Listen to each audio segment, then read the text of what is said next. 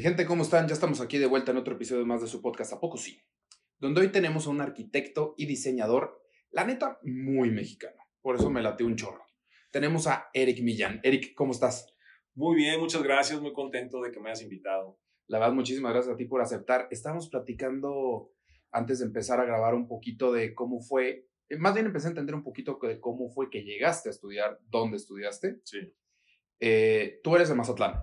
Yo soy de Mazatlán, Sinaloa, exacto. ¿Cuánto tiempo viviste en Mazatlán? En Mazatlán, eh, yo nací y después al tercero de primaria nos tuvimos que ir a Culiacán. Entonces creo que hay unos cinco o seis años por ahí, desde que nací básicamente. Y estando en, en Mazatlán y en Culiacán, nos vamos a decirlo en Sinaloa, Ajá. ¿te imaginaste que ibas a acabar en Discovery Channel, que ibas a acabar diseñando casas para gente impresionante? Este, Mira, Charlie, lo bonito de esto, o sea, de compartir este tipo de, de, de, no de conocimiento, sino de experiencia, es que la vida te va poniendo como básicamente las herramientas, pero tú tienes la opción de decidir si las quieres usar, tocar o navegar con ellas.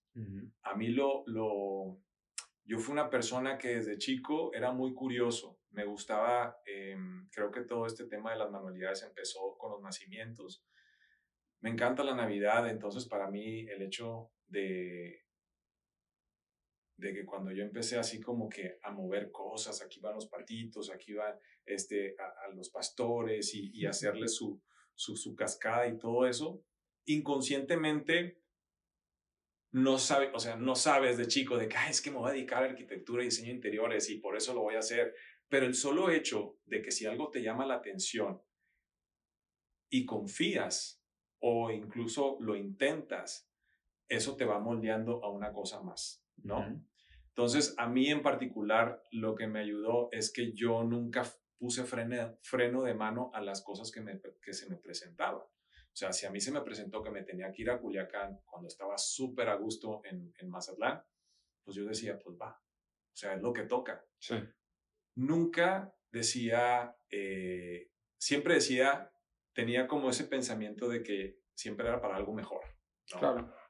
Entonces, cuando, cuando yo decido eh, irme a, a Estados Unidos solamente a estudiar inglés y a ver a mi hermano, porque mi hermano, él se cruzó sin papeles, entonces yo tenía como 10 años sin verlo y allá no podía regresar, entonces dije yo, pues bueno, este, acabo de terminar la prepa, voy a ir a verlo. eh, ¿Y tú sí pudiste conseguir papeles? sí, sí, sí, yo me fui con visa de estudiante. Ah, de estudiante ya. Sí. No, no, perdón. Visa de turista. Me fui con visa de turista y ahí me quedé eh, un año. Ya posteriormente la cambié a visa de estudiante mientras estaba ahí, pero yo no tenía pensado estudiar ahí. Pero lo chistoso es que cuando yo llegué ahí, los mismos clientes de mi hermano inconscientemente eran arquitectos. Órale. sí, wow. sí, eran arquitectos. Él no. No, mi hermano no es arquitecto, él es entrenador. Y tus papás tampoco. No. Solo son tú y él. Sí, o sea, de, de- de hermanos somos este, seis en total. Ok. Somos seis en total. Pero varones, eh, César y yo. Somos los únicos, soy el más chico. Y César fue el único que se fue a probar suerte al extranjero. ¿Tú eres el más chico de los seis? Sí. ¿Y cómo fue eso?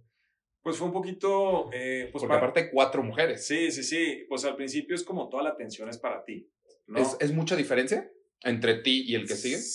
Creo que como ocho años, siete Ah, años. no, pues sí. No, pues entonces sí tienes toda la atención. Yo tenía toda la atención y aparte es como que mis papás ya practicaron con todos mis hermanos, entonces para mí era de que no dejaban que me cayera, este, me sobreprotegían, estuve en una escuela católica, me, me cuidaban de no tener amistades que me fueran, este, yo creo que yo no conocía las groserías hasta los ocho años, o sea, nueve años, o sea, yo no decía, porque la colonia donde yo estaba no había personas que... pues, Que hablaran así. malas- Ajá, que hablaran Sí, así. tal cual.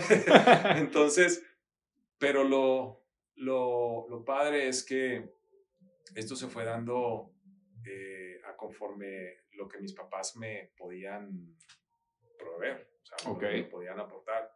Y en esta escuela católica que estuve, pues ahí estuve primaria, secundaria, preparatoria, hasta que decido, eh, pues dije, voy a, a- ver a mi hermano y mientras estando ahí fue como que dije, ¿yo qué hago? O sea, mm, mi hermano en ese tiempo no era famoso y, y, obviamente pues tampoco tenía como la solvencia económica como para decir, oye, vente este, a estudiar acá. ¿Tu hermano vivía con más gente? Vivía con su esposa y ah, ex esposa y sus dos hijos. O sea, no, no era la historia de que el hermano conocía roomies. No, no, no, no. Ah, ok. No, él sí ya este, tenía a sus, a sus dos hijos con su ex esposa. Él trabajaba muchísimo, o sea, muchísimo, muchísimo. Y eh, básicamente yo decidí quedarme un año y de la forma que, que yo aportaba es, yo le cuidaba a los perros mientras que él me ayudaba pues con la comida, con lo que necesitaba y así, pero nunca fue, o sea, yo después del año decía, yo me regreso y en su mente era de que Eric se regresa después del año. O sea, tu hermano es, César Millán, el entrenador de perros. Sí. En, cuando tú vas con él, el trato era, yo te voy a ayudar a cuidar a los perros mientras, no sé, tú los entrenas o no sé qué, cómo fuera el rollo, pero por tiempo limitado. El trueque, el trueque era de que yo no iba a estar diokis. Tú sabes que entre los mexicanos, em, tú me ayudas, yo te ayudo. Sí. O sea, eh, más que en mi familia. En mi familia somos de que no podemos estar así nada más, sin hacer nada. O sea, tenemos que este, en cierta manera, aportar algo. Sí. Y, y, con mi hermano, de la manera que yo le estaba ayudando, era yo limpiaba las perreras, a veces me tocaba bañar perros o a veces me tocaba quedarme en la noche a cuidar a los perros, porque eh, su casa no estaba cerca de donde era la, la perrera. Okay. La perrera era otro lugar. Y tú, o sea, esa era la manera que tú retribuías, lo ayudabas en su chamba, pero ahí tú todavía no estudiabas. No, no, porque la, la, mi intención era de que eh, yo iba a ir a visitarlo y a tomar, por ejemplo, unos cursos generales de, de inglés, ¿no? Como así de cursos de verano. Sí. Esa era mi intención. ¿Y sí ya estabas estudiando inglés? O sea, ¿sí entraste a esos cursos? Sí llegué, o sea, sí llegué a estudiar y estaba muy entusiasmado y todo, pero me entusiasmé más cuando empecé a hablar con estas personas, o sea, con estos clientes que mi hermano tenía y que ellos me empezaban a hablar de la arquitectura y me dijeron, no, es que eh, si vas a estudiar aquí, tienes que estudiar en esta arquitectura, en esta escuela de arquitectura. Y en una escuela privada. ¿Qué escuela era? SCIARC, se llama Southern California Institute of Architecture.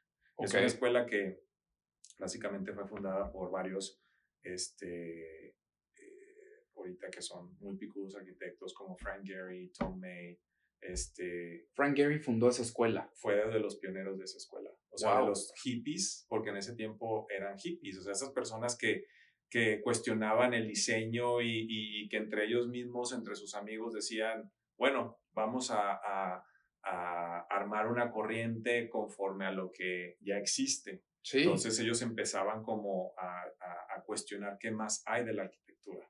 Ok. O sea, la escuela no es tan vieja. O sea, no tiene tanto no, tiempo. No, no, no, como USC en UCLA, no. Ok. No, no, no, fue una escuela fundada por personas que les entusiasmaba y querían dar, buscar, cuestionaban la arquitectura básicamente, una arquitectura experimental todavía, por ejemplo, Frank Gehry, pues eh, para hacer esas formas, pues se, se alió de la tecnología de cómo hacían los aviones para poder hacer ese tipo de curvatura, que antes ni siquiera era tocado para hacer una casa. ¿Sigue vivo? sí, sí, sí, sí. sigue vivo. ¿Y lo conociste? Lo conocí, pero no así de que... de hola, ¿cómo estás? porque dio una plática en la escuela. Y de eso de haber estado impresionante. Sí, estaba lleno, sí, estaba lleno. Bueno, lleno, pero... Fue muy inspirador, la verdad. Fue muy inspirador porque, pues, en esa escuela llegaba gente de todo mundo. Zaha Hadid fue una que fue a una plática. Este, o sea, iba la crema de la crema de la arquitectura ahí. Porque era, una, era, era como un laboratorio. Y salía mucha gente talentosa. Pero ahí la desventaja es que como arquitecto sales como un buen diseñador, porque te... Te vuela la cabeza. La creatividad. Pero... Pero ya así como, como para construir todo eso, ya es más difícil. tema, claro, totalmente. ¿Tiene algo que ver, por ejemplo, mucho con Guggenheim? De la manera de construir, de la manera de llevar vamos a decir, como tú dices, esos, esas formas como ondas, que sea un poquito más fluido, que tenga que ver un poquito más con... En cierta parte sí, pero, pero es como una forma de decir, vamos a ver, vamos a cuestionar, vamos a, a, a, a, inspirarnos de la arquitectura microscópica. O sea, estos, estos maestros que llegué a tener, pues la verdad yo decía, ¿y en algún momento eso se va a poder construir? O sea, era, era, muy, era muy artístico. Ok. Era muy artístico. Pero sí, en pocas palabras, era una escuela que cuando yo fui, nada más fui por curiosidad, porque dije yo ni de pedo. O sea, ni siquiera voy a ir, este, no hay oportunidad para mí, decía. Ok. La colegiatura estaba muy cara. Este, yo decía, ¿cómo lo voy a hacer? tengo que ayudar a mi hermano, y luego allá. Pero cuando, cuando empiezas a creer y decir, ¿pero por qué no? Porque yo no tengo esa, esa oportunidad. O sea, porque yo no tengo esa opción de decir, no tengo la manera, o sea, no tengo la solvencia económica, pero sí tengo la pasión y quiero. Exacto. Creo que esa es la parte que algunas personas no entienden, que eso te puede ayudar a recibir lo que estás en verdad deseando y que no sea lo monetario un impedimento, un impedimento. Porque por lo regular es lo que nos frena psicológicamente decir, ah, es que no tengo. Entonces, cuando empiezas a, a, a, a traer esa energía de carecimiento, pues obviamente vas a traer claro. esas cosas. Exactamente. ¿Me explico? Sí. Entonces, ahí es cuando a mí, en lo particular, era así, pero ¿por qué no puedo? O sea, ¿por qué el dinero tiene que ser un impedimento cuando en verdad deseo estudiar ahí? Y para no hacerte el cuento más largo, pues yo, yo dije, bueno, no tengo el dinero, lo tengo que hacer. Y empecé a trabajar como albañil, en, porque era la única manera que me podían dar trabajo sin tener una visa de trabajo. Claro. ¿No? Entonces, pues estuve un tiempo de disque carpintero que lo único que hacía era agarrar este, era el que tráeme esto, tráeme aquello, porque la verdad no sabía nada, o sea, a mí de construcción no sabía absolutamente nada, pero ellos veían que era un chico que en verdad tenía ganas de estudiar y que básicamente ellos sabían que yo lo yo estaba trabajando porque quería este, ahorrar para, poder, estudiar. poder estudiar. Además, a ver, literal fue porque era el que te podías hacer sin papeles o si hubo algo que decías, es construcción, de alguna manera voy a empezar a aprender algo, ¿no? O eso fue una mera coincidencia. Fue una mera coincidencia. Pero pues al final de cuentas sí, o sea, empezaste a tener contacto con los materiales, empezaste a ver cómo se construía. Sí, sí, sí. en cierta manera fue algo de que dije, bueno, pues no quiero trabajar de cajero, no quiero trabajar de... Pero quiero trabajar en algo que más o menos se asocie con lo que yo voy a estudiar. Exacto. ¿No? Y así se dio. Y así se dio. ¿Te acuerdas tú la primera vez que llegaste al campus? ¿En qué parte de Los Ángeles está el campus? Ahorita está en Downtown LA, en lo que es el Art District. Art District. Ok. Sí. Hasta poca madre. Sí, donde está Little Tokio, toda esa parte. Hay un área que es como más, este, está creciendo muchísimo por donde están las vías del tren, que es como más urban, más graffiti. Sí. Y, y antes, o sea, el edificio que agarraron o la pieza que agarraron era un lugar donde llegaban de, este, camiones a descargar mercancía en aquellos tiempos de 1950 y todo. Es como un chorizo grande. Eran, ok, eran como los andenes ahí. Sí. Entonces, por lo que estoy entendiendo, no hay tantos, o sea, no aceptan a tantos estudiantes. No es una universidad, un campus enorme que, que, que tenga muchísimos estudiantes, lo que te hacía un poco más complicado poder entrar. Sí, yo tenía que, a mí lo que tienes que hacer un portafolio. Tienes que tener un nivel académico de inglés eh, bueno pasar el TOEFL lo que tenés sí, que hacer. Sí, sí, sí. Ok. acordarme me está dando. es que sí, o sea, la verdad que sí le perdí un chorro. O sea, pues ahorita, que le, ahorita que me está dando esa sensación, me está dando así como ese de que dices. la ansiedad que sentías en ese momento, ¿no? En ese momento. Sí, claro. Pero cuando tú fuiste, ¿el campus no estaba ahí o sí estaba ahí? Eh, cuando yo fui por primera vez no estaba ahí, estaba en Marina del Rey pero estaban, ya eh, les estaba, como que ya era demasiada gente y lo querían ampliar. Ok.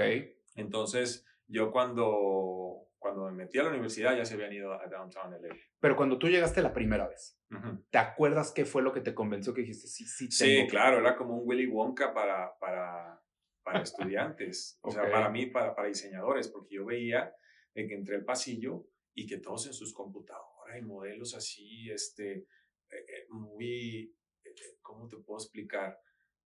Muy futurista. Muy futurista, esa es la palabra. Muy futurista. de cuenta que yo estaba como en un, como en un laboratorio y todos, o sea, ni siquiera no uniforme ni nada, en chanclas, unos como muy surf, muy, o sea, una, una vibra muy relajada, pero todos muy concentrados en lo que hacían.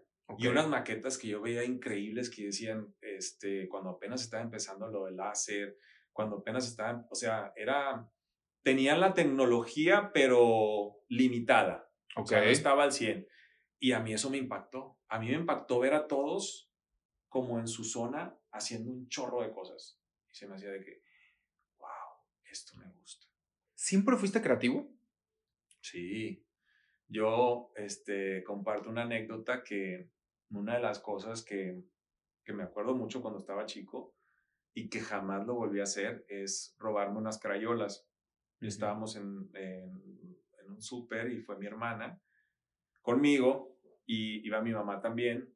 Y cuando estábamos ahí, yo me acuerdo que me metí un pasillo y apenas habían salido las crayolas fosforescentes. Mm. Y me llamó mucho la atención. Y a mí se me hizo muy fácil agarrarlas y metérmelas. ¿Ya te habías imaginado qué ibas a hacer con ellas? Sí, sí, sí, sí. Y, y este, y ya salgo y todo, y mi mamá se da cuenta y me dice esas crayolas, y ya mi, hermana pues le tuvo que decir, porque mi hermana era mi cómplice. Así se había dado cuenta tu se hermana. se había dado cuenta mi hermana, creo que tenía yo como unos cinco años.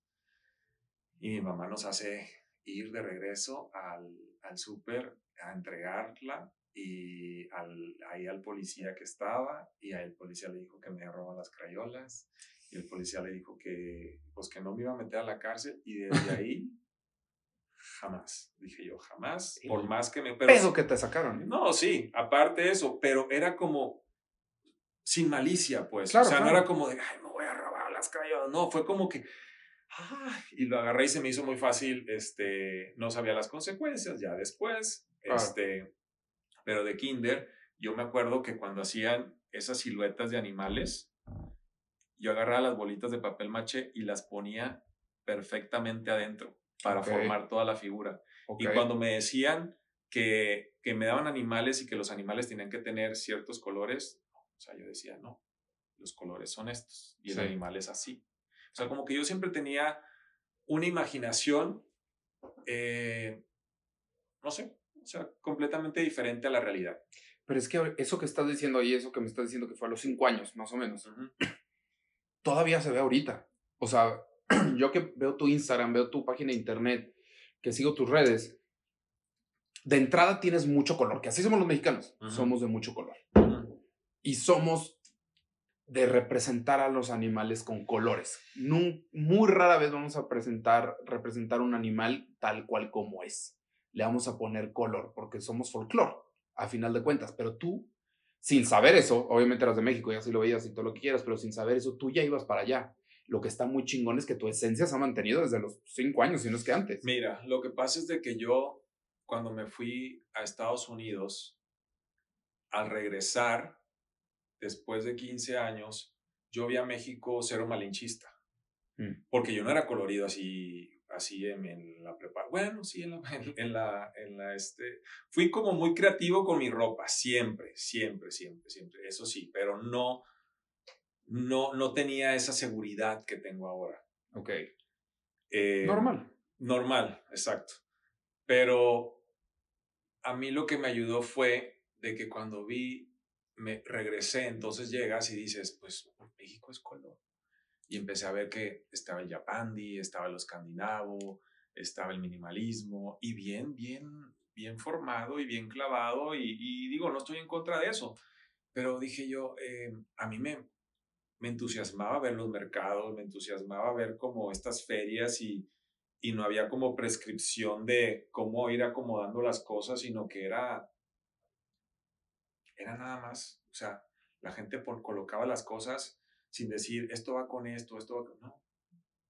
Y para mí, yo digo, parte de ser diseñador, creo que en el, en el, en el, conforme vas creciendo y conforme vas aprendiendo nuevas reglas o nuevas normas, vas perdiendo la intuición. Y eso es algo que yo nunca perdí, que fue lo que me mantuvo de decir, bueno, la intuición es la parte que te ayuda a conectar con, esa, con ese lado místico del ser humano, de atraer este, de canalizar energía y plasmarlo en algo, en algo, en algo material.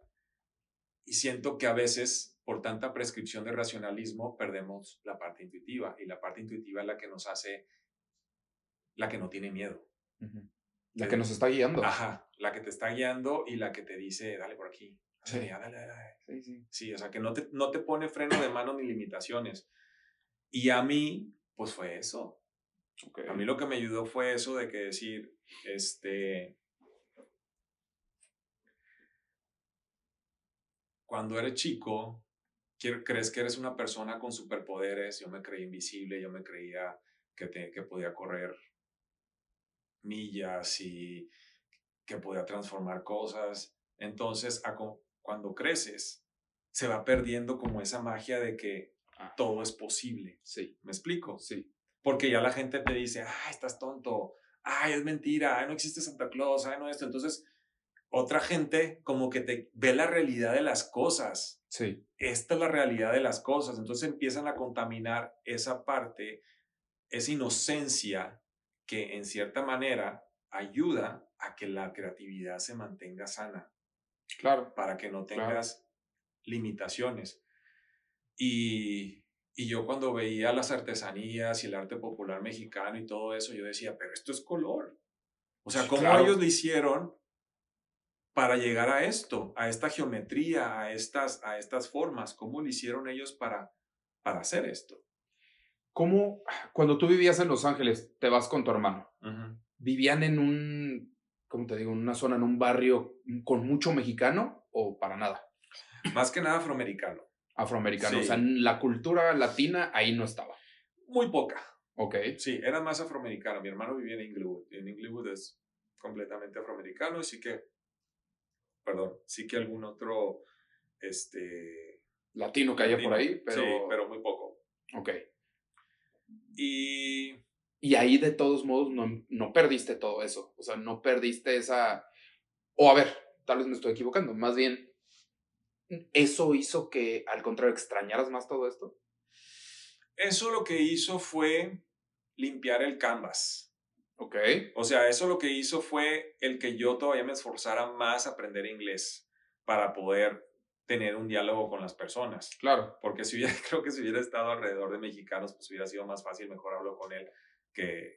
que, sí, no tuvieras tenido que esforzar. exactamente.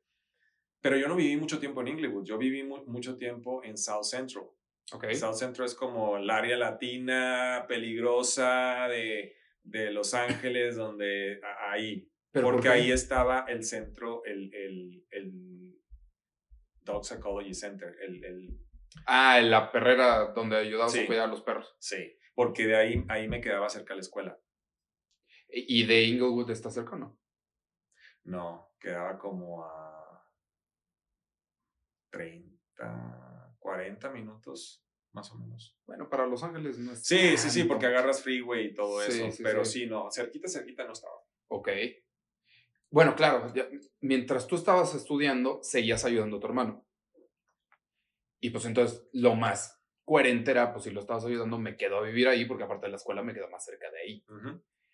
Pero eso entonces ya era una comunidad un poquito más latina pues más que nada no tenía ni un, ni un, sí, la comunidad era latina, pero hacia un poquito más para allá, porque eh, ahí, porque mi hermano tenía muchos perros, él no puede estar en una zona residencial. Entonces él estaba en una zona industrial. Okay. Mis vecinos eran puras fábricas.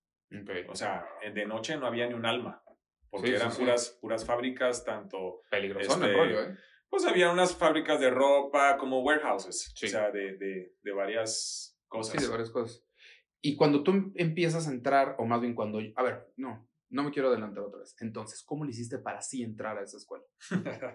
Vamos para allá. ¿Cómo le hice para entrar a esa escuela? Pues básicamente, em, una, de que trabajé, agarré un, un, porcentaje de ahí para la colegiatura, pero muy pequeño. Después mi hermano empezó a, a tener clientes. Unos, uno de ellos fue Jada Pinkett Smith que es la esposa de Will Smith. Y en ese tiempo escuché que ella estaba dando becas. Ok. Eh, becas, por ejemplo, un porcentaje, una ayuda. Entonces. ¿Específicamente para estudiar? para estudiar. Independientemente de la carrera, lo que tú quisieras, ella estaba, dando como, estaba ayudando como estudiantes. Mi hermano le habló de, de mí y este, yo le enseñé, pues básicamente lo que yo quería hacer. Hice un poquito de portafolio, no mucho. Y dijo, ok, entonces creo que me dio como dos mil dólares o mil quinientos, no me acuerdo cuánto era. ¿Y cuánto tenías que juntar? ¿Te acuerdas? creo que como ocho mil dólares. Ah, bueno, pues fue un cuarto, o sea, fue buena ayuda. Sí, sí, sí. Creo como ocho mil dólares. Y luego ya después con otro cliente, porque mi hermano me llevaba a todas partes. O sea, mi hermano me llevaba con sus clientes, con los lugares que él visitaba, pues yo era su chalán. O sea, yo era el que le ayudaba este, a cuidar perros y así. ¿Todavía no estabas en la construcción o sí? Sí. O sea, tenías dos chambas. Sí. Ok. Sí, sí, sí, pues es que era la única manera. Sí, claro. Y, y cuando, o sea, cuando podía ayudarle, pues sí, me iba con él y, y, y en cierta manera lo, lo apoyaba. Y nunca te latió esa parte. Entonces, tú estabas bien enfocado, yo quiero hacer esto. ¿O sí lo llegaste a dudar? Mm. Digo, porque también de repente empiezas a conocer celebridades y todo y dices, bueno, tal vez no está tan mal. Sí, sí, sí. No, no, no. A mí, a mí la verdad, o sea, me encantan los animales, me encanta, eh, este, me encanta lo que hace él. O sea, me encanta, lo, lo admiro mucho porque pues hizo una carrera de algo que mucha gente no pensó que iba a ser negocio, claro. como entrenador de perros. Pero yo tenía, a mí era, era el diseño, o sea, yo, lo, lo mío era otra cosa, yo sabía que, que, que, eso era como, sí, te ayudo y todo, pero yo sabía que era un trueque entre nosotros. O sea, es, que yo es no me iba a que a eso. Que está muy chingón, o sea, y es algo que creo que no todo mundo lo tiene, mínimo no todo el tiempo, que es enfoque como tú dices, tu intuición te está diciendo algo y dices, a ver, es que, o sea, te pudieron haber puesto, por decirte un ejemplo, pero te pudieron haber puesto una carrera en Wall Street que ibas a ganar millones y tú, es que no es eso, quiero hacer esto. Y eso cambia todo.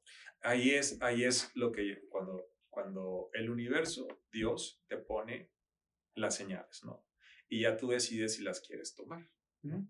Y si las quieres ensayar y no. Porque al principio, pues yo no tenía ni idea que iba a ser este, arquitecto, eh, tú sabes que en la preparatoria te dan un examen de orientación vocacional y te salen como un chorro de cosas. ¿Y salió algo así o no? Me salió arquitectura, diseño gráfico, chef, este, ingeniería, como muchas artes plásticas y todo eso. Creatividad. Pero, creatividad, pero no era de que, ah, vas a ser arquitecto 100%.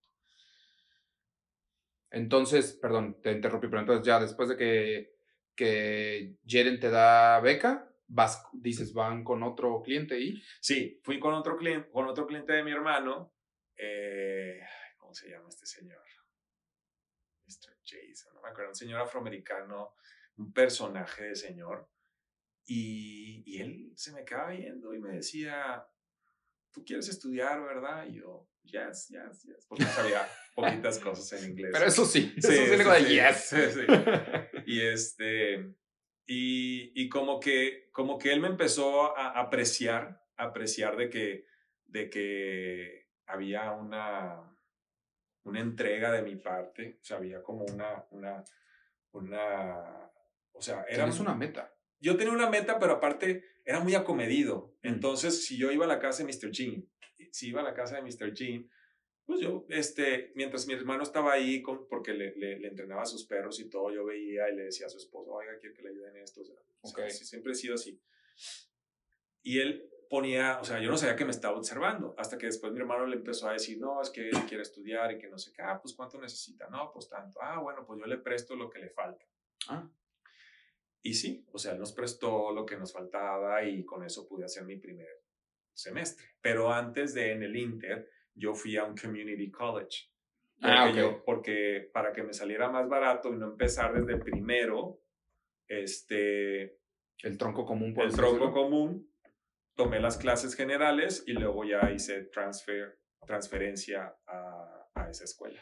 ¿Pero cómo lograste entrar a un community college? Por medio de una, porque una de las amigas, de uno de los, de los eh, clientes de mi hermano, una de ellas era arquitecta y me dijo de, esta, de este community college que se llama LA Harbor College, me dijo, hay un maestro que se llama Dr. Wakira y lo chistoso que mi primer maestro de arquitectura fue un japonés. Uy. Y has visto la, me imagino que has de haber visto la película de Karate Kid. Sí. Ah, pues haz de cuenta el señor ese. Ah, sí, el señor Miyagi. Era el señor Miyagi, te ponía a hacer las cosas como 20 veces de WhatsApp, bueno, no exactamente WhatsApp, WhatsApp, pero te hacía que repitieras las cosas mucho hasta que agarraras disciplina. Pero él no podía conmigo. Ok. O sea, era un maestro que me decía, Eric, tu energía es demasiado, me dice. Tienes que controlar tu energía para que puedas diseñar. Y por más que yo intentaba, intentaba y me decía, no, es que es demasiado color. es demasiado color. Y para un japonés, pues era como de que le, le picaba y lo que le sigue. Pero con él aprendí muchas cosas de, de la simplicidad y, y, este, el orden y, y, tener como un poquito más, pues sí, un poquito más de orden en, en, lo, en lo mío, ¿no? En lo mío de diseñar. Sí me ayudó muchísimo. Dr. Wakira. Esto ya en el Community College. En Community College. ¿Ellos te ayudaron a sacar la visa de estudiante? ¿Cómo fue? No, la visa de estudiante fue a través de que cuando me metí, ah, sí, a, través de LA Harbor College, pues obviamente este, aplicas y luego ya este, pues haces todo el papeleo, bla, bla, bla. Ya la escuela te dice, ah, bueno, esta es una carta que te vamos a dar de que tú vas a estudiar aquí, entonces ya lo llevas al, a, a donde te tramitan la visa para que veas que, que, ellos vean de que ya tienes una escuela donde vas a llegar y que ya hiciste todo el, el, la búsqueda, pues. Y no había, porque es un community college, o sea, ¿era gratis? No, para los extranjeros nada es gratis. Ajá, para los extranjeros no es Por ejemplo, si tú pagabas, tú que eres, digamos que tú eres americano ahí, tú pagas 20 dólares, yo pagaba 150 dólares la unidad.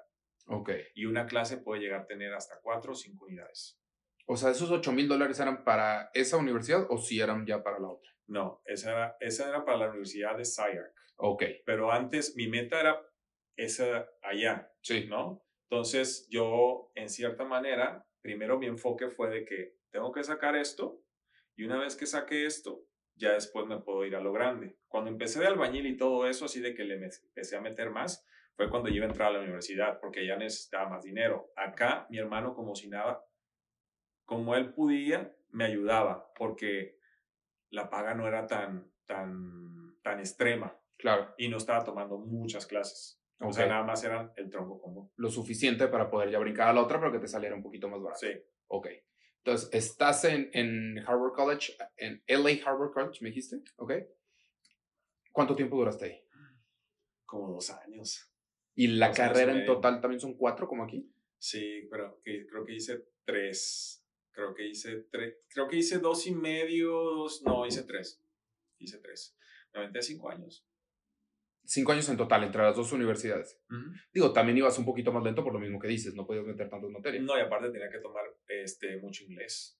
Ah, o sea, eso era lo que me atrasaba a mí más en el Community College, que tenía que tomar más clases de inglés. O sea, tenía que tomar clases de inglés en trigonometría. Este, o sea, yo iba súper avanzado en matemáticas porque aquí es más avanzado que allá. Sí, es lo que he escuchado. Entonces, eh, pero a mí no me servía porque no sabía como el vocabulario. Sí. Entonces sí llegué a tomar algunas clases comunes, o sea, materias comunes para poder entrar a, a, la, a la universidad. Y cuando estás en LA Harvard, ¿qué empezaste a hacer para decir, pero voy para allá? O sea, el portafolio, eh, empezaste a conocer gente, o sea, ¿qué fue o cuál fue tu estrategia para brincar de ahí a la otra? Mi estrategia fue, este, que, es, que empecé a, a, estudiar mucho la escuela. Ok. Empecé como a, entre los mismos maestros, entre los mismos amigos de mi hermano de que cómo son los portafolios, qué cuáles son los requerimientos, o sea, empecé a estudiar porque dije yo, yo tengo que estudiar en esa escuela y tengo que seducirlos con diseño que ellos digan, ameritas que tú estés aquí. Ok. ¿Cómo, por ejemplo, cuando Jaden te pide el portafolio, ¿de dónde lo sacaste? O sea, ¿qué se te ocurrió meter ahí? Ay, pues no me acuerdo, pero eran cosas bien, creo que me traje cosas de México, de cosas que dibujaba a mano, este, porque tuve una clase donde usaba el respirador y cosas de Photoshop que cuando iba aprendiendo ahí, o sea, yo agarro, o sea, de cuenta, Charlie, en ese momento no piensas si le va a gustar o no. Okay. Ahí lo que funciona es la intención. Okay. La intención que le pones si la cosa está bien chafa, bien fea tu portafolio, pero tu intención es buena, la energía la van a notar. Ajá. ¿Me explico? Sí. Y a veces pasa así, de que puede estar algo tan perfecto como un pastel que lo ves ahí en el aparador y no sabe bueno. Sí, ok. O sea, me ha pasado de que voy Sí, a pastelerías sí. y que está súper bonito y el sabor, Sí, lo pruebas y ajá, chinga. o ves así como el pastel así medio y lo pruebas y dices, qué bueno está ahí, está casero, está esto. Entonces, todo depende de la esencia que le pongas a las cosas. Esa es la magia de, de cómo consigues y cómo navegas entre la en- hacia la vida para poder lograr lo que quieres. Y ella lo notó. Sí, claro. Ella fue lo que lo notó. ¿Te lo dijo o tú sospechas? No, no, no, pero era como, dije yo, me lo van a dar. Es, era algo que yo decía, es que lo deseo tanto que me lo van a dar. ¿Y tenía que, tenías que darle algún tipo de seguimiento? O sea, ya una vez que te da el dinero, dices, a ver, pero me vas a... Sí, claro, claro. Yo le, le decía a César, oye, le puedes enviar esto a Jaira para que vea que, que, pues, que su dinero en verdad fue una inversión muy buena y así. Digo, ya después de que entré a la universidad, ya empecé a trabajar en la biblioteca y empecé a trabajar en la papelería de la universidad. En la biblioteca para no comprar libros y en la papelería porque me daban descuento en los materiales para hacer maquetas. Y que necesitas un chingo ahí, ¿no? O sea, eso casi otra colegiatura. Yo los veo- aquí yo los veo y digo, no manches, se están gastando el doble nomás Ujú. puro material. Entonces ahí ya tenía dos trabajos y con César nada más era velador. Entonces ya nada más llegaba y... Dejaste siempre- la construcción. Dejé la construcción. Sí, claro, claro. Nada, la construcción nada más fue, yo sabía que mi, eh, temporal. Sí, o sea, sí. Nada más para llegar ahí y ya veo cómo le hago. Ok. Ya una vez que llegué ahí y que y, y, este, ya empecé a pedir préstamos, este, mi hermano empezó así como a darse a conocer poquito a poquito, entonces pagamos los préstamos, me daban más préstamos. Y yo la beca, me la, la, la escuela me la pasé. Ya después me dieron una beca una sola vez porque es muy difícil agarrar beca ahí. Y ¿A qué te refieres con una sola vez? porque una, una sola vez la pude ganar ahí en la universidad. Era tanta la competencia que creo que fue en el, en el tercer semestre, sí, cuando estaba en tercer año, que me pudieron dar la beca y ya después, este, pues ya era más trabajo, era más trabajo, era más demandante eh, la carrera Ujú. que ya hacer como portafolios aparte para, para, La beca. para la beca ya era muy difícil para mí. O sea, solo obtuviste la beca una vez, lo demás lo tuviste que pagar. Ah, ok. Y por eso tenías los tres trabajos. Sí, claro. Ok. Sí, y ya, ya mi hermano, este, pues él me ayudaba a pagar los préstamos y todo y así, y ya cuando le empezó a ir muy bien, antes de finalizar la carrera, ¿Cómo en qué año? yo creo que era en el eh, 2006, 2007, estoy seguro. Eh, ahí fue cuando ya él pagó toda la colegiatura, Ok. sí. Pero ya no, no le debíamos a la escuela, le debíamos a una, una empresa aparte que fue la que me prestó el dinero para poder pagar. Los famosos student loans de Student Estados loans. Unidos. Esto que dices cuando empezó a ir muy bien es cuando, supongo, entra a la televisión y pues empieza a hacer todo eso. ya era The Whisper, ya la gente lo reconocía, ya empezaba a hacer este, ya Oprah lo llamaba, Nicolas Cage, este, Eva Méndez, Eva Longoria, todos los famosos le hablaban. ¿Y a ti te quedaba que un año? ¿Dos? Sí, ya me faltaba menos. Mi último semestre lo hice en Japón. ¿A poco? Sí. ¿Y por el señor Miyagi este? ¿Se te ocurrió? No, porque la escuela te daba la opción, si querías irte ahí, a- te daba la opción de que, ¿dónde quieres? ¿Lo quieres hacer aquí tu último, tu último semestre en, en Estados Unidos? ¿O quieres hacerlo fuera? Y hay maestros que se prestan para viajar contigo y en grupo, obviamente en grupo, para irse a, a estudiar fuera. ¿Cuánto tiempo? Seis meses. O sea, el maestro también se va seis meses. Sí. Y no tenías que saber japonés. Eh, pues mira, la intención era aprender japonés, pero los japoneses estaban más, nos mezclaban y ellos querían aprender más inglés que nosotros japonés. Ok. Entonces, pero aprendí mucho de su cultura, me encantó. Estuve en una universidad que se llama Seikai University en, en Kioto. Mm. Increíble, este, un lugar mágico, la verdad. si tú piensas, vamos a decir ahorita, si tú piensas ahorita en todo el mundo, ¿qué país o qué arquitectura de qué país dices, es que esta, qué impresión, me encanta? Pues a mí todo lo que es la geometría sagrada, todo lo islámico, todo lo que es así, este, árabe, Las mezquitas que construyen. ¿Te ha tocado ir a la de, por ejemplo, la de Granada? La de Granada, no, no he ido a la de Granada. Impresionante, es una cosa. Creo que es la, la mezquita más grande del mundo fuera de, mm. de, de, tierra árabe.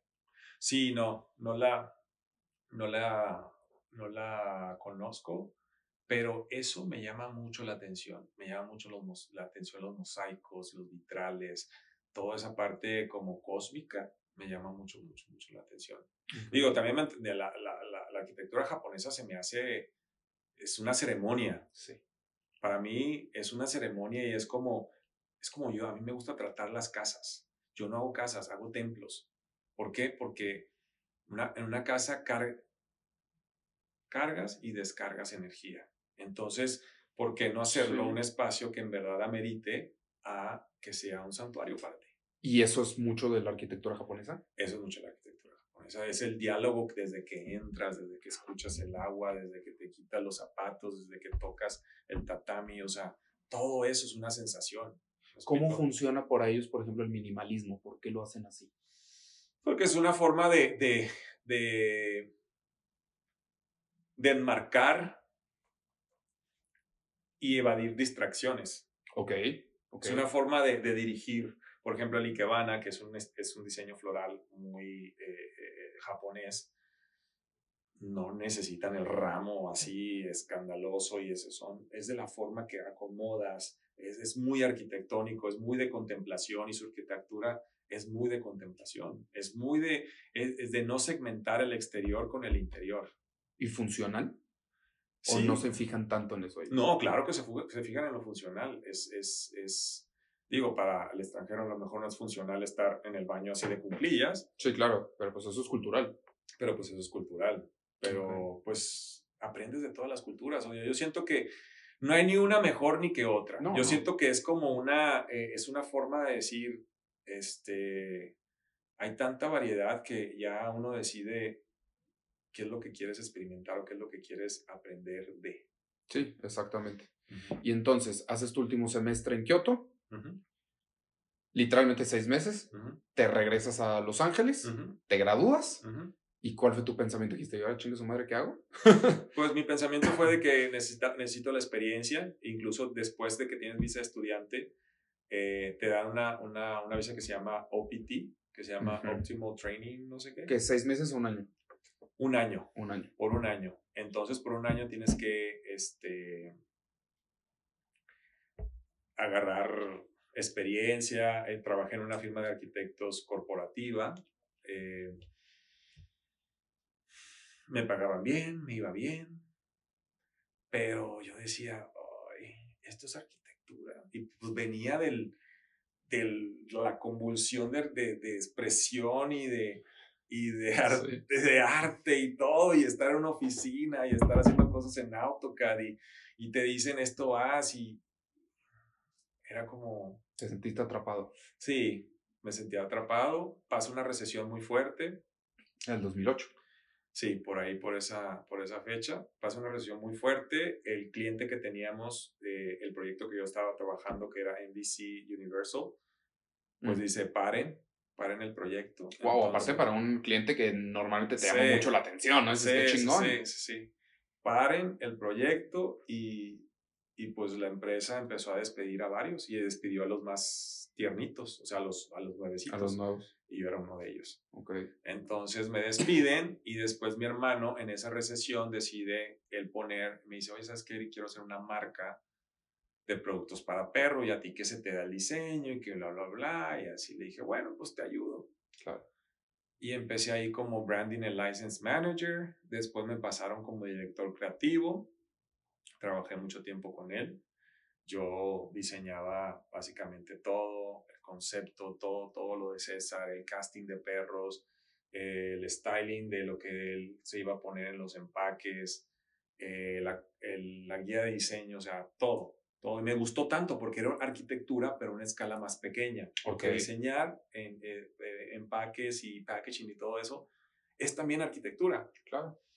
Tiene que ser funcional, tiene que ser estético. Ahí, ahí, ahí, te voy de nuevo yo nunca puse freno de mano y decir, es que yo soy arquitecto y, y, yo tengo que hacer arquitectura. E incluso mis papás me decían, oye, ¿cuánto tiempo vas a estar ahí?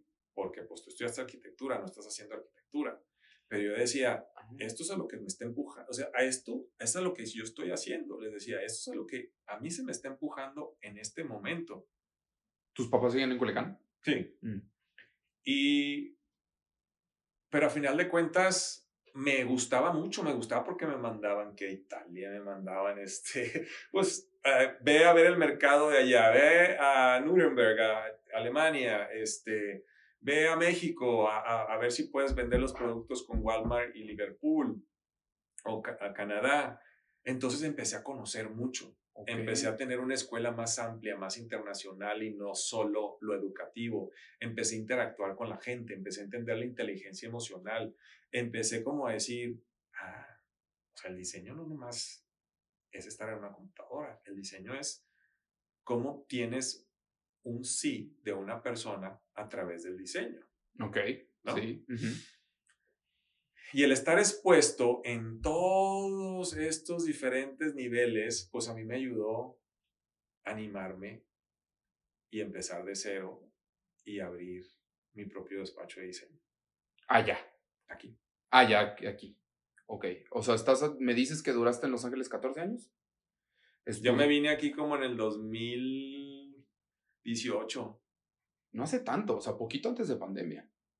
Ah, no, no, perdón, perdón 2016. 2016. Sí, 2016, 2000, sí, no, creo que 2016, sí. Sí, porque ya tengo como siete, sí, tengo, ya voy a llegar a los ocho años que estoy aquí, entonces ahí de la matemática. Ok. Eh, sí, 2016. Sí, ¿verdad? Pero yo tenía un chorro de miedo.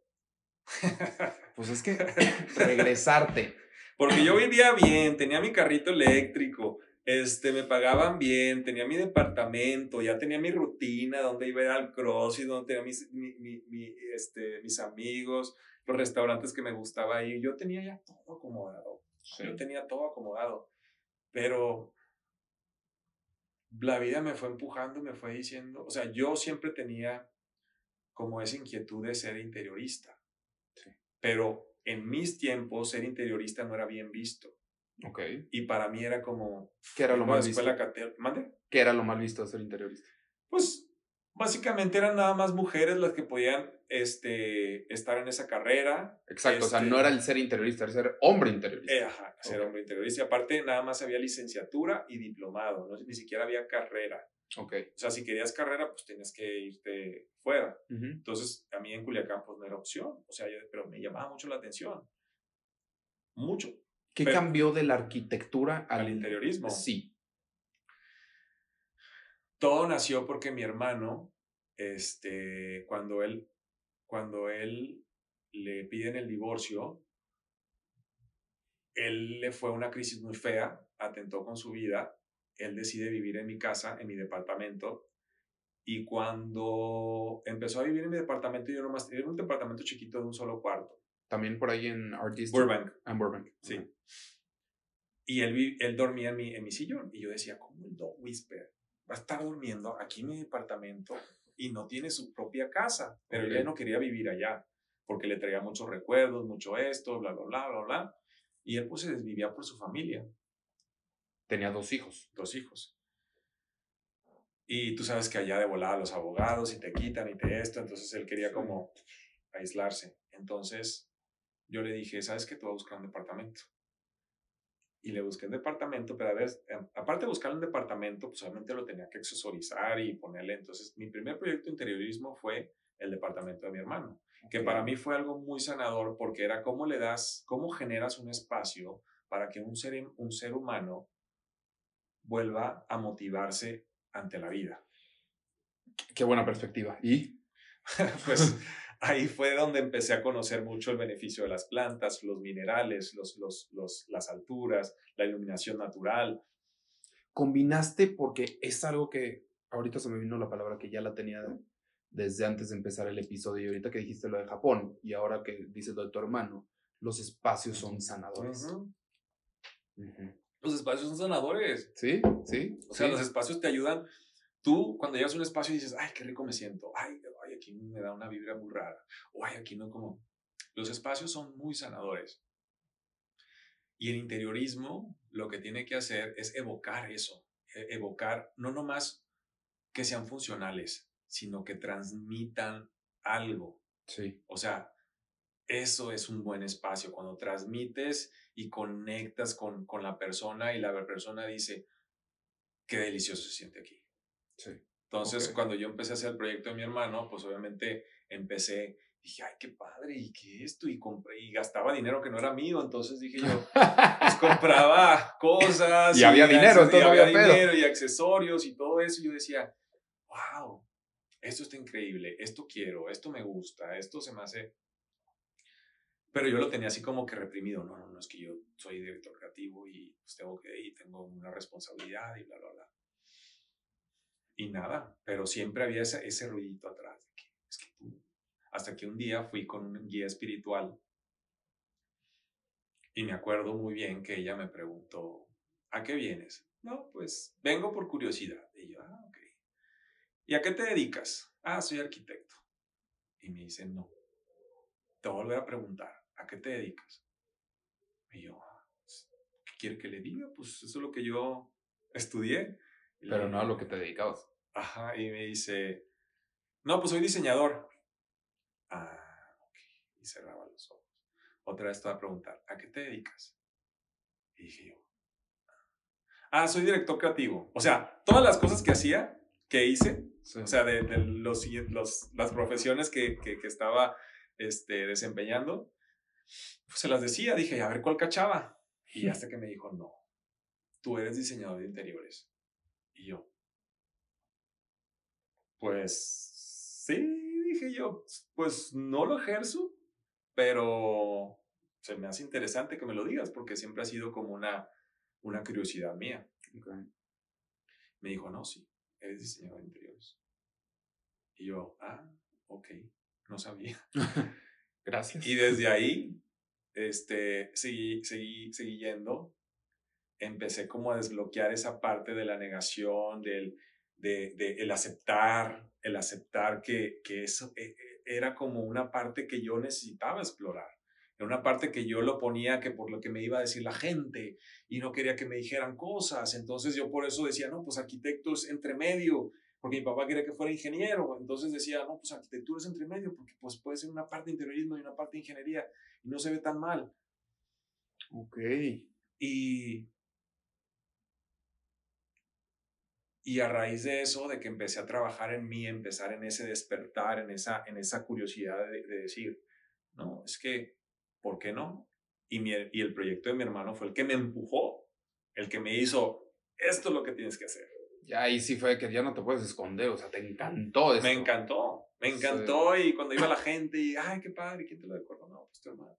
Ah, mira, qué bien, no sé qué, y así. Entonces yo decía, eh. pero yo decía, aquí yo no puedo hacer nada. O sea, yo no puedo hacer nada aquí porque la mano de obra es muy cara, yo tengo ideas muy raras. Y yo siempre, y en uno de mis viajes que hice a México cuando trabajaba con César, vine a Guadalajara a una expo, una expo de, animales. Y dije yo, ah, mira, si algún día, dije yo, si algún día yo me regreso a México, dije yo, Guadalajara puede ser el lugar. Porque había ido a la Ciudad de México, a la, Ciudad de México, pero no, no, no me encantó tanto porque no me gusta, no me gusta mucho el tumulto. El tumulto. Y, pero así se quedó. O sea, estoy hablando que nada más fue un decir, ah, si algún día me regreso, no sería Culiacán ni a Mazatlán. Sería Guadalajara. Sería Guadalajara. Y yo ahí con César ya no podía escalar. Yo ya había, ya... Ya eras el director. Ya era el director creativo, ya no podía hacer nada, yo tenía como ese despertar. Ya la misma gente de ahí ya como que me quería sacar. Mm.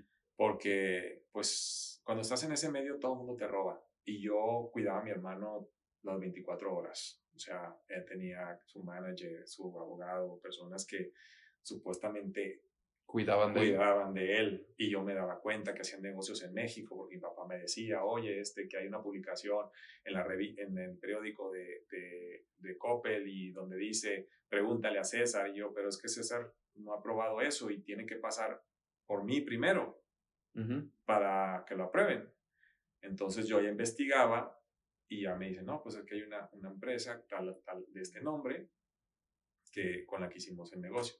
Y ya me di cuenta que era una empresa que ellos habían creado para que lucrar. creado para, para, lucrar. Entonces empezaron a hacer negocios y, y ya cuando yo empecé a dar cuenta de eso y se lo decía a mi hermano, pues yo ya les estorbaba. Entonces hacían cualquier cosa para hacerme ver mal ante mi hermano y empecé a tener como fricciones con él porque pues ya digo, pues si lo estoy defendiendo y aquí pues ya digo, ¿qué hago aquí? Y entonces, pero entonces ya entendí, la decisión de venirte, o sea, de no quedarte haciendo eso en Los Ángeles fue que dijiste, es que va a ser muy caro. O sea, va a ser muy difícil que vayan a contratar porque va a salir muy caro. No tanto eso, sino porque yo decía, necesito un espacio para empezar de cero. Querías borrón y cuenta quería nueva. Quería borrón y cuenta nueva, quería resetearme, quería estar fuera de mi zona de confort, quería, este, no sé, explorar. Decía, no creo que, que a lo mejor por tema de, de, de, miedo a que ya no iba a poder crecer en Estados Unidos o de que me fueran a contratar, porque yo tenía visa de trabajo y la visa de trabajo era por medio de, de la empresa. Sí, claro. Entonces, después de la recesión y todo eso, pues ya no contrataban extranjeros, eran muy pocos los, los que contrataban. Entonces yo decía, bueno, ¿qué otra empresa me va a contratar para poder hacer lo que yo hago? y, y pues decido probar suerte. Y dices Guadalajara. Sí, pero, o sea, sí, pero también hubo como mucha, mucha desidia, no fue así tan, ah, sí, vámonos a Guadalajara. no, bueno, no, no, no, no solo es Fue mucho pues. trabajo, fue mucho trabajo tanto, eh, este, conmigo mismo, eh, fue mucho de decir, ching, en verdad te quieres ir, en verdad quieres empezar de cero, en verdad. Y, y todo se fue dando. ¿Cómo? Conocí a una persona que fue, eh, ahorita es mi expareja, este, en CrossFit. En Los Ángeles. En Los Ángeles. Y él, él era de, él es de Guadalajara. Y en ese tiempo, este, él estaba estudiando una carrera de, para ser director de cine. Y él nada más iba a estar dos años. Y después este, decide que ya se tiene que regresar porque pues él tiene una empresa familiar aquí, ya su familia lo quiere aquí, bla, bla, bla, bla, y ya. Yo dije, bueno, pues yo relaciones a distancia, no, no, es lo mío. Eh, ya lo hice, no me gustó.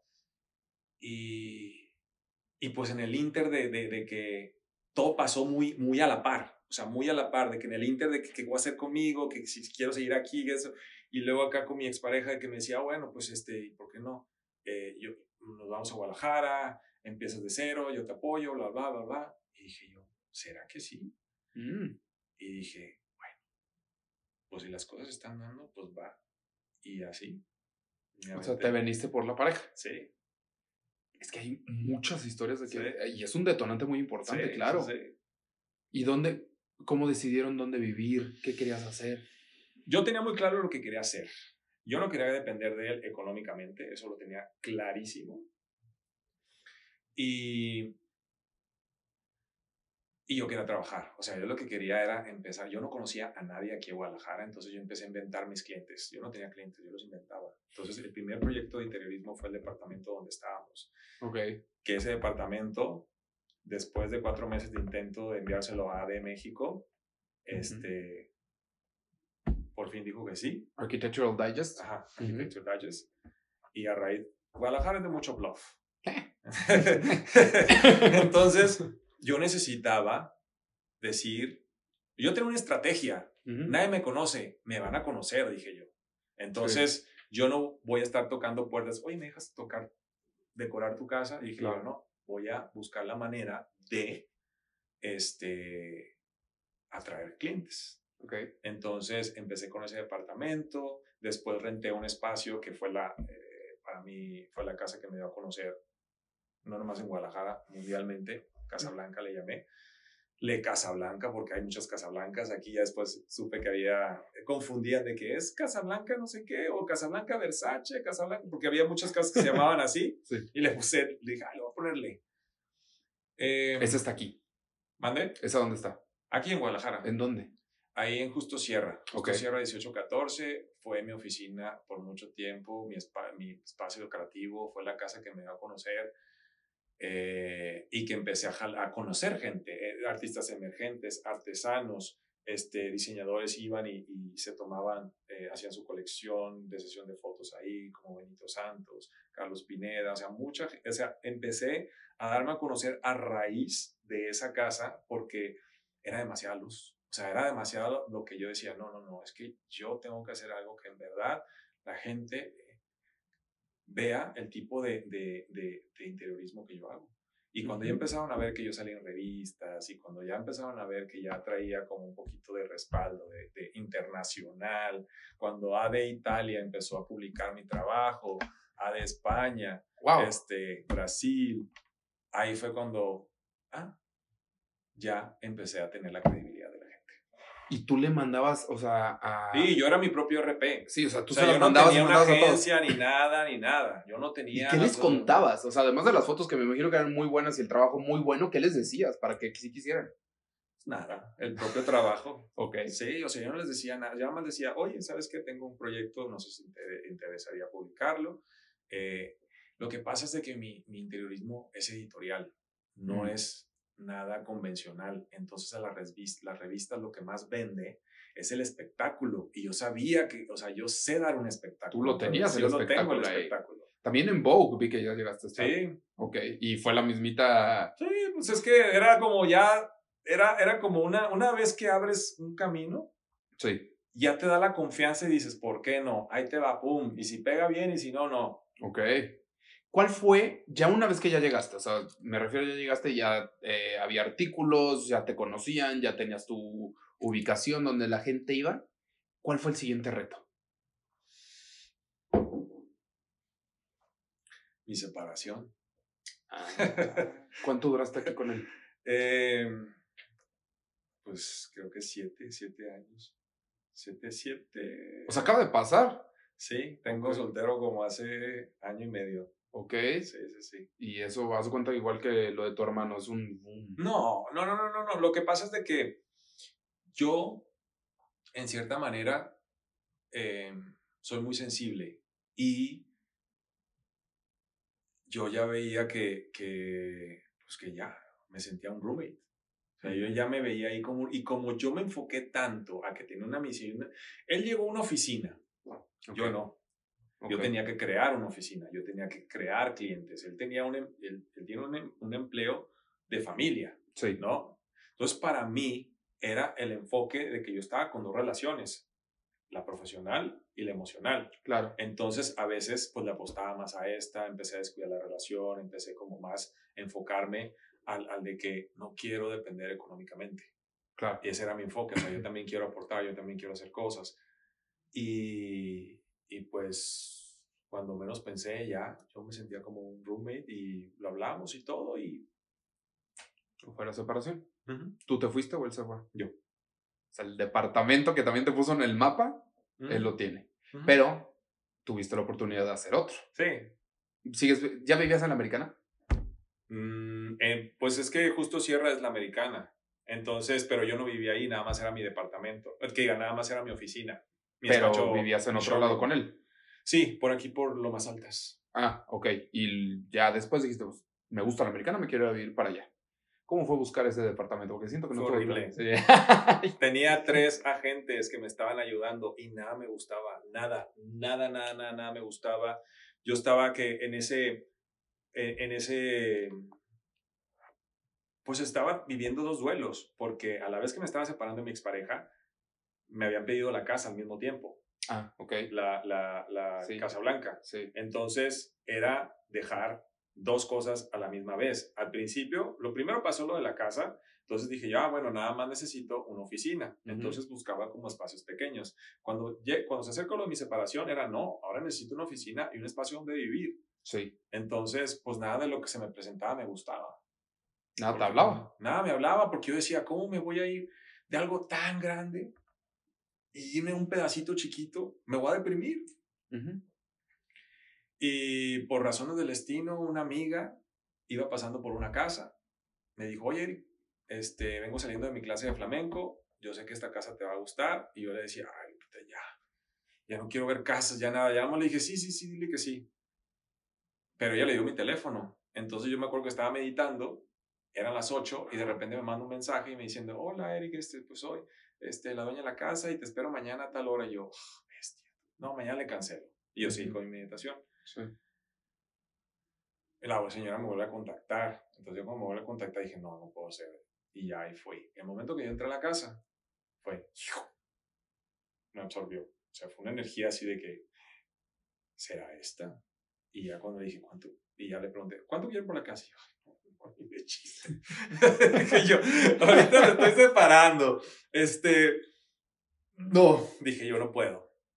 Tengo que mudar todo. Tengo que mudar todo. acondicionar. todo, decorar otra vez. Este, yo había puesto murales en el... Nada, o sea, nada me pude traer de eso. Tuve que pintar todo de blanco, plantas. O sea, la casa estaba espectacular. Yo le había hecho una inversión grandísima. Todos mis ahorros que había hecho en Estados Unidos se fue a esa casa. Pero porque yo sabía que era, era necesario. Claro. O sea, yo necesitaba esa energía de dinero que había creado para esa casa. Sí.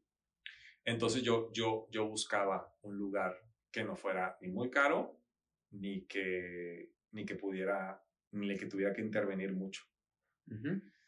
Pero a final de cuentas, las personas que le iban a rentar la casa inicialmente desaparecieron, ya no contactaron a la señora, después la señora me contactó a mí y me empezó a decir, oye,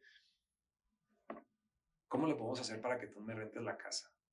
Y yo en ese momento quería llorar, quería hacer todo, o sea, de que dije yo, ¿cómo es posible que estas personas me estén diciendo, me están dejando a mí qué necesito para que yo les rente la casa? Wow. sí. O sea, sí, la primera vez cuando te dijo el precio dijiste, no se puede y ahí quedó. No, yo nomás le dije, no, por ahí hubiera empezado. Lo que pasa es que no, es el presupuesto que yo traje, okay, que yo traigo, le digo, porque yo la verdad, pues sí, luego tengo que invertir a la casa, esto, remodelar, bla, bla, bla, bla, bla. Y, pero yo seguía buscando, o sea, yo seguía buscando otras cosas, nada me gustaba, nada me gustaba, nada me gustaba. Y dije yo, ¿será que es esa casa? Hijo de su madre. ¿Cuánto tiempo pasó? De la cual el primer no a que sí. Como seis meses. Más un chingo. sí. Ok. Y entonces ya. Porque yo estaba en la mudanza, estaba en eso, de que si se iban, que si no se iban, que si me rentaba un mes más, que si esto. Entonces, eh, no, creo que fue un poquito menos, un poquito menos de seis. Sí, sí, sí. ¿Y dónde vivías? yo todavía vivía con mi expareja, pero como había dos cuartos, cada quien en la suya. Cada quien en la suya. Yo le decía de que, oye, ¿sabes qué? Pues mira, la situación está así, yo soy el que me estoy mudando, entonces pues tú la tienes de ganar. Yo ahorita pues necesito buscar un espacio y lo tengo que acondicionar. Y lo hablamos, o sea, no quedamos en malos términos ni nada, nadie le puso el cuerno a nadie, o sea, fue como decir, pues ya no hay nada aquí, entonces pues ¿qué hacemos? Em, y Qué difícil, de todos modos. Sí, sí fue muy difícil, obviamente. Fuimos a terapia y todo, así. O sea, si le, si le, antes de tomar esa decisión, fuimos mucho tiempo a terapia. Constelaciones, de, de, todo lo hicimos. O sea, sí le echamos la lucha. Em, y pues ya, total que cuando, cuando ya la, la, la dueña de la casa me dice eso, pues fue como de que en verdad puedo, porque yo ya le había hecho una oferta. Y dije, ching, y me, y me dice, ok, lo hablo con mi marido, que no sé qué, bla, bla. Me dice, me dice, ok, Eric, aceptamos. Y yo, bestia. Entonces sí. Y ahí empezó todo. A fluir. A fluir. Era la casa donde ibas a trabajar y además vivir. Hasta la fecha sí Ahorita, sí. Ok. Y no fue la decisión equivocada. No, estoy muy feliz en esa casa. Muy, muy, muy, muy. ¿Llegó? llegó, pero de una manera mágica. Pero eso es lo que yo te, eso es lo que quiero que entiendas, Charlie. Cuando tú no le pones de freno de mano a las cosas y no las cuestionas tanto y, fluyes y tratas de, de, no querer controlarlo, es cuando la magia pasa. Claro. ¿Me explico? Del que yo querer controlar, de es que yo soy arquitecto y por qué voy a ser director creativo y por qué voy a ser branding manager. Pues yo decía, es lo que es lo que toco ahorita, es lo que se me está prestando y algo bueno tengo que sacar de aquí. Totalmente. Sí. ¿Y en qué momento entonces aparece Discovery Channel en tu vida? Discovery Channel salió a través de que yo empecé en pandemia, me empecé a, porque yo soy introvertido, aunque se demuestre lo contrario en mis diseños, yo soy una persona la más introvertida, no me gusta estar en mucha gente, soy de pocos amigos, em, soy muy reservado. Ok. Así, yo haber sido el último y yo jugaba solo, entonces para mí me entretenía fácilmente. O sea, yo puedo estar solo y no pasa nada. Te la pasas bien. Me la paso bien. Y eh, en pandemia, pues yo decía, bueno, entonces, ¿cómo puedo conectar con la gente, con la creatividad? ¿Cómo puedo entusiasmarlos de que están en casa y que, eh, y que hagan un montaje de mesa, pero no tienen la vajilla completa y no pasa nada? Yo les voy a enseñar cómo hacer un montaje de mesa ecléctico con lo que tienen. Y empecé así a hacer este, un poquito de contenido, empecé a hacer videos, empecé a aventarme más, después empecé a bailar, después empecé a... Empecé como a querer no poner un portafolio de mis cosas, sino este es Eric o sea, no el diseñador, sino una persona que se divierte con lo que hace. La persona detrás del diseñador. Ajá, exacto. Que se divierte con lo que hace. Y una pareja de venezolanos me vio por Instagram y ni siquiera hice casting ni nada. Me dijeron, oye, este, yo pensé que me mandaron un correo. Dije, yo, es un scam, es algo falso. Me dijeron, oye, queremos este, una entrevista contigo, nos interesa tu trabajo, nos gusta mucho tu trabajo, bla, bla, bla, bla. Le dije, bueno, voy a pedir una videollamada para ver si esto sí no es un scam. Tuvimos la videollamada y ya los dos platicando, no, que mira, que se trata de esto, se llama la Escuela de Diseño, se va a llamar la Escuela de Diseño con Eric Millán y queremos que sea en Houston, Texas y vamos a, vamos a tratar cuatro casos, va a ser patrocinado por Lowe's y vas a intervenir en una oficina, bla, bla, bla. Unos venezolanos además. Sí, sí, sí, sí, porque ellos este, vivían en, en vivían en Miami, ya se mudaron a Los Ángeles, ya son grandes amigos. Okay. Y este y ellos este, fueron los que me descubrieron. O sea, porque es una agencia que es, ellos son producción. Haz de cuenta que Discovery trabaja con varias personas. No es como que tiene su equipo de producción solamente Discovery, sí, freelance. Ah, ok. Dependiendo del proyecto. ¿No? Y de presupuesto. Entonces, eh, ellos le propusieron a, Discovery. Discovery estaba un poquito así como que, ¿quién es Eric Miñán? y este, entonces me acuerdo que un representante de Discovery, justo unos días antes de que yo entregara a Casablanca, quería ir a conocer a Casablanca porque querían hacer unas tomas ahí. Entonces yo les dije, si quieren venir, tiene que ser tal fecha porque yo ya voy a entregar la casa. Ok. Y ahí me hicieron una prueba. Y en el momento que pusieron, dijeron acción, haz de cuenta que se me, metió, se me metió un espíritu de que, hola, soy Eric Millán y hoy vamos a ver la escuela de diseño y vamos a hablar un poquito de cómo hacer que los espacios sean más amenos. Ah. Y así, haz de cuenta como que si yo ya hubiera sido, eh, este, como que si yo hubiera Sí, conductor toda la vida, o sea, fluyó. Sí, sí, sí. Y desde ahí el, el, el, el, de Discovery dijo, no, sí, sí, sí, lo quiero, sí lo quiero. Ok. ¿Y cuánto duró? La grabación creo que dos semanas, pero fueron así intensas. Nos levantamos súper temprano, íbamos a una casa, luego Houston, pues el, el, el, clima es muy raro, a veces llueve, a veces hace calor, entonces pues algunas tomas eran exterior y las tenemos que posponer, cuando llovía, irnos a la otra casa con el interior. Pero fue muy padre porque fue, me puso otra vez el universo, Dios, a prueba de decir, a ver, es otra manera de que puedas conectar con la gente. Sí no nomás eh, estar en una casa y que ciertas personas puedan tener acceso a lo que tú haces. Y yo siempre tenía esa motivación de que yo quiero que la gente tenga el acceso, pero grande, no nomás los que pueden, sino también los que no pueden.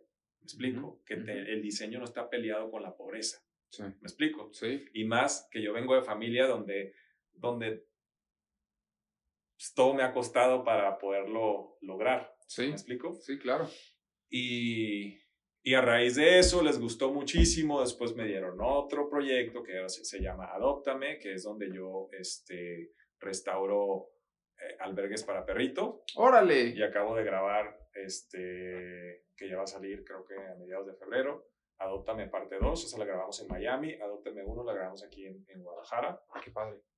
Y es donde este, yo con eh, Tamara, Tamara ella es una rescatista de aquí de Guadalajara, ella se encarga como de la parte de la logística, de que si la, el albergue cuenta con las amenidades necesarias, que si cuenta con, lo, con, con, el método correcto de adopción, de sanidad y todo eso, y yo me encargo de la parte estética, de que los perritos, este, la pipí no se retenga, que esté bonito, o sea, como todo de que, que se vea algo algo no, algo que si tú vas a un albergue de perritos no te dé lástima por las condiciones en las que está. ¿Me explico? Sí. Y, y una cosa se ha dado con la otra. Y me están saliendo más proyectitos que no puedo decir todavía, pero pues ahí va. no, ah, ok, entonces, adóptame, empiezo en Guadalajara. ¿Dónde estás albergue? Eh, fueron varios albergues los que, ah. los que intervenimos, fueron como tres eh, diferentes eh, rescatistas. Mm, diferente dinámica, diferente propuesta. Este, uno fue donde yo tenía que restaurar un área maternal para las perritas que llegan embarazadas y porque a veces cuando las ponen las perritas embarazadas con el resto de los perros, llegan a tener, a tener los perritos prematuro porque se estresan. Entonces ellas necesitan, necesitan, estar aisladas. O muchas veces cuando ellas empiezan a tener los perritos, los perritos chiquitos empiezan a hacer juego de los perros grandes, los que acaban de nacer. Entonces era dedicar un área maternal para perritas embarazadas y le hicimos todo un makeover. Pero te fijaste el full circle que tuviste en la vida. Ajá, y luego conectado con lo que yo hacía. Por eso lo que te digo. O sea, fuiste brand manager de una marca para perros, ya trabajabas en albergues, tu hermano estaba en esto, tú eres diseñador, arquitecto y acabaste haciendo algo que combinó todo. Sí, sí, sí. Y digo, hasta ahorita, ¿no? Esa es la magia, te la, la vida. Esa es la magia de, de no a la resistencia. Exacto, pero es impresionante. Sí. Impresionante cuando dejas que fluye, pero como bien dices, pero mientras crees. Sí, exacto. Y ahorita te sigue gustando, o sea, ¿quieres enfocarte todavía un poquito más a la parte de los programas o le quieres meter un poquito más a la parte de, de seguir con tu firma de diseño de interiores? Es que a mí me gusta mucho diseñar, o sea, me encanta diseñar, que, que, que cuando haces un programa, como que la satisfacción es así inmediata, es, es así como rápido. El interiorismo sí, o sea, lo disfruto y todo, pero a veces tardamos hasta seis, ocho meses, un año para terminar una casa este, sí me gusta, sí me entusiasma, pero ahorita mi misión, no mi misión, le estoy poniendo el ojo a Target. Quiero ser uno de los primeros mexicanos que haga una colección, Home Collection, para Target. Mm, ok. Y de hecho, pues ya ves que ya está el rumor de que ahí vienen para acá. Sí. Entonces, a mí me encantaría, o sea, porque pues sigo a varios interioristas que, que, que, que me gusta su trabajo, como Emily Henderson, Justina, Ney Berkus, que ellos han hecho colaboraciones con Target, que ha tenido como su sección de Home Collection. Yo diría, ¿cómo sería mi, mi colección? ¿Cómo serían los cojines? ¿Cómo serían las alfombras? ¿Cómo serían los jarrones? Eso, eso es como que como llegar así a esa a ese nicho de que otras personas pueden comprar la energía que yo estoy plasmando. Pero eso está padrísimo porque, perdón, pero si vas para Target es, tienes que lograr capturar todo eso en productos a gran escala, replicables, a precios accesibles. Sí, yo no los fabricaría. Básicamente ellos, ellos, ellos, eh, ellos te pagan por ser el diseñador y ellos tienen la empresa de maquila que se encargan de hacer tus diseños. Target. Sí, Target. Pero pues mínimo los materiales tú les tienes que decir cuáles son y tienen que ver si es costeable. Sí, claro, claro, claro, claro. O sea, tú haces el diseño y todo, las eh, especificaciones. Lo, el año pasado lo logré hacer con Lowe's. Ellos me con después de que ellos... Que Para los que no saben, Lowe's es, haz de cuenta como el Home, Depot. de allá. Sí, sí. Eh, ellos me contactaron después de haber hecho los programas eh, con ellos de, que patrocinaron para para entrar a un concurso, que no parece ni concurso, que ellos querían que yo les diseñara una vajilla del Día de Muertos. Wow, ok. Sí. Les encantó muchísimo esto todo. A final de cuentas se cayó el proyecto. Oh. Me lo pagaron, me lo pagaron súper bien. Pero dije yo, mm, si puedo llegar a Lowe's, que no puedo llegar a Target. Sí. Entonces eso fue lo que me, me abrió esa, esa, esa, esa confianza de decir, no, no, no, no, sí puedo. ¿Y por qué se cayó? ¿Qué pasó? Creo que cambiaron de personal y las personas que... Eh, eso fue lo que me contaron, ¿eh? No sé qué, pleitos internos han, han, de haber tenido, pero este, creo que el nuevo personal, eh, hicieron rotación de personal y como que no, como que dijeron que no era viable todavía hacer una vajilla de Día de Muertos. Ok. Cuando yo ya me veía ahí en los aparatos. sí, sí. Sí, que llega una parte que dices, bueno, qué bueno que me pagaste, pero yo quería verlo ahí. Sí, claro, claro. No, a, pesar de que eh, ellos dijeron, no, no, no, no, o sea, lo hiciste, fuiste el mejor, lo queremos hacer, pero no sabemos cuándo. Bueno, pues igual que la casa, ¿no? Ya veremos qué pasa en seis meses, en un año. Eric, yo siempre acabo los episodios con cinco preguntas que son para conocer más a Eric. Como tú dices, a la persona detrás del diseñador. Primera pregunta es, ¿qué libro y qué película recomiendas y por qué? No tiene que ser trascendental, no tiene que ser porque diario se me asustan con la pregunta, pero digo, que digas, literalmente un domingo la vi, me inspiró, me gustó, me la pasé bien, o tal libro me gustó por esto, o sea, es para Eric, a un amigo, ¿qué, qué película y qué libro recomendaría? Ay, es que yo no recomiendo, o sea, no me gusta recomendar libros ni películas, pero sí les puedo recomendar que vean caricaturas. Ok, ¿cuál? Yo veo mucho SpongeBob, yo veo mucho mm. este, caricaturas que te hagan reír, que te hagan conectar con ese niño interior. Siento que a veces ya siendo adultos como que nos da pena cagar, perdón, regarla. Sí, sí, cagarla, sí, nos sí.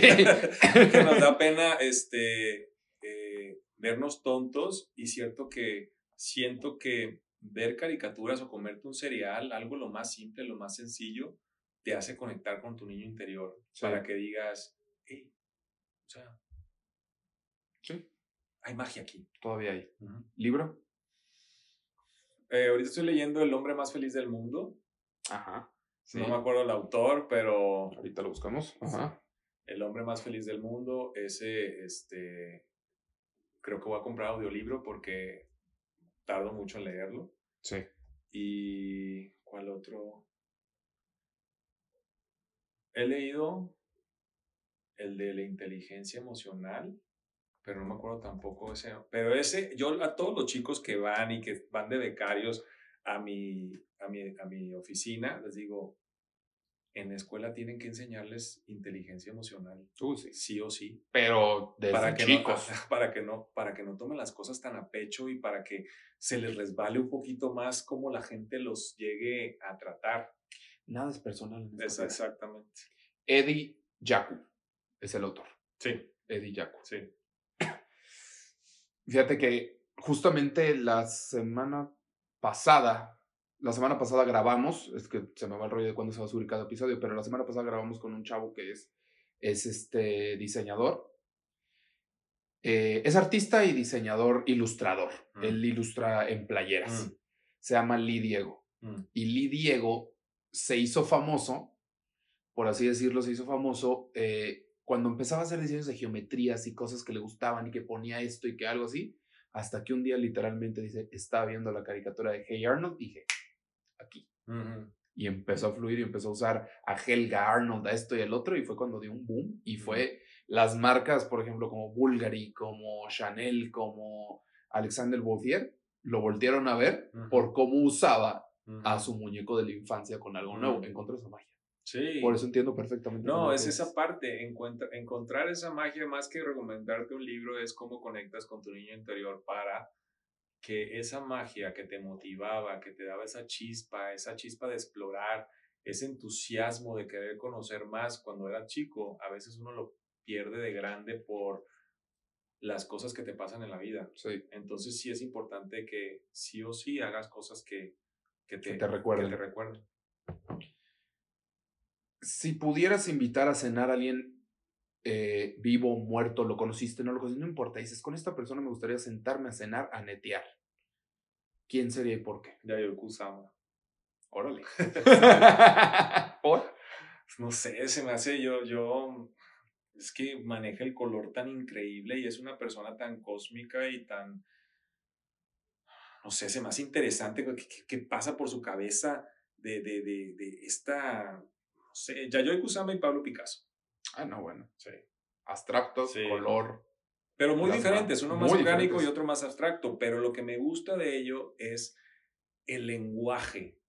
El lenguaje tan marcado que marcaron, bueno, Yayoi Kusama todavía sigue viva, pero han marcado historia. Sí. Y es, es algo que, no sé, se me hace fascinante cómo ellos dijeron, ah, la realidad, vamos a hacer esto. ¿Me explico? Sí, sí. Y creo con ellos, Salvador Dalí, porque no, me gusta el surrealismo, eh, pero dijiste uno, ¿verdad? Entonces creo que ya he usado. Okay. Describe a Eric en solo tres palabras. Eh, Oye, espérate la que sí. en tres palabras, este, pues podría ser persona creativo, eh, tímido okay. eh, y servicial. Okay. Vamos a dejar de lado la fe, la religión, la creencia, no importa. Vamos a dejarlo eso de lado. Pero vamos a pensar que se hay una vida después de aquí. Uh -huh. Y que te llaman, esperemos que sea mucho tiempo. Uh -huh. Pero cuando te llaman, te dicen, Eric, este es el libro de tu vida. Hasta ahorita, ¿qué título tiene?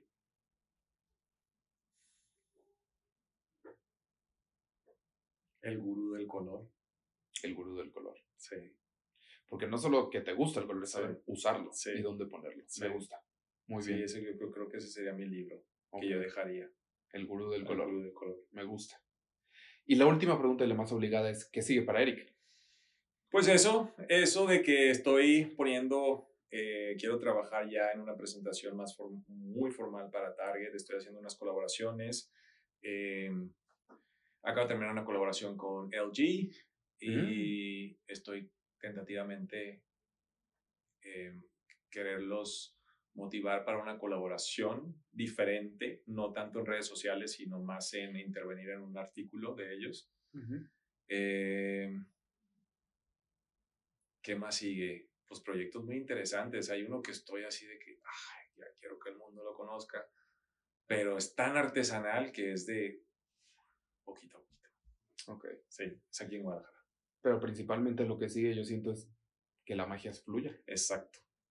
Que no termine, porque no termine. pero termina cuando tú decides. La magia termina cuando tú decides y cuando tú dices, ay, este, no tiene por qué terminar siempre y cuando tú te sientas motivado y entusiasmado con lo que haces. ¿Qué haces tú? Esto lo estoy agregando, esto no es de las 5, pero ¿qué haces tú cuando estás bajo de motivación? Bailo. ¿Bailar? Sí, mucho. Porque la, la, el baile hace que, que, distraigas a la mente. Uh -huh. Haces que, que, que, distraigas a la mente y al cuerpo le gusta eh, que el baile no tiene que ser, no tienes que hacer una coreografía. El baile lo que hace es como, es una forma de vibrar, de que tu cuerpo eh, no tenga suelte, inhibiciones, sí. suelte, eso, eso de rigor. Cuando me dan que me siento ansioso, todo, me pongo a bailar este, o también... O sea, ya sea en tu casa solo, ya sea en algún lugar, o salir de peda. No, casi no tomo. Bueno, pues salir a, de fiesta, pues sí, a bailar. Sí. sí. Sí, o sea, yo soy de las personas de que si voy a un antro o una, a un lugar, yo no necesito pareja. Uh -huh. Yo soy de las personas que me voy y me eh, al centro. Y, ah, chingón. Sí, sí, sí, no, no, no. Es algo que a mí me gusta. O sea, lo hago y no necesito estar dentro de, haz de cuenta que yo siento que es mi fiesta y estoy bailando en mi fiesta, una fiesta que ni siquiera es mía, pero es una forma de, de decir estoy presente, estoy vivo. Qué chingón. Eric, neta, qué chingón, muchísimas gracias. No, gracias qué buena plática, a ti, ¿eh? gracias a ti. Y se me hace que vamos a tener mucho para un segundo episodio más adelante, así que esta es tu casa, Eric. Gracias, gracias a la orden y gracias por invitarme. Y pues nada, a compartir la magia. A compartir la magia, eso me gustó. El gurú del color quiere compartir la magia. sí. Mi gente, ya saben, todas las semanas estamos con ustedes. Esto fue A Poco Sí. Chido.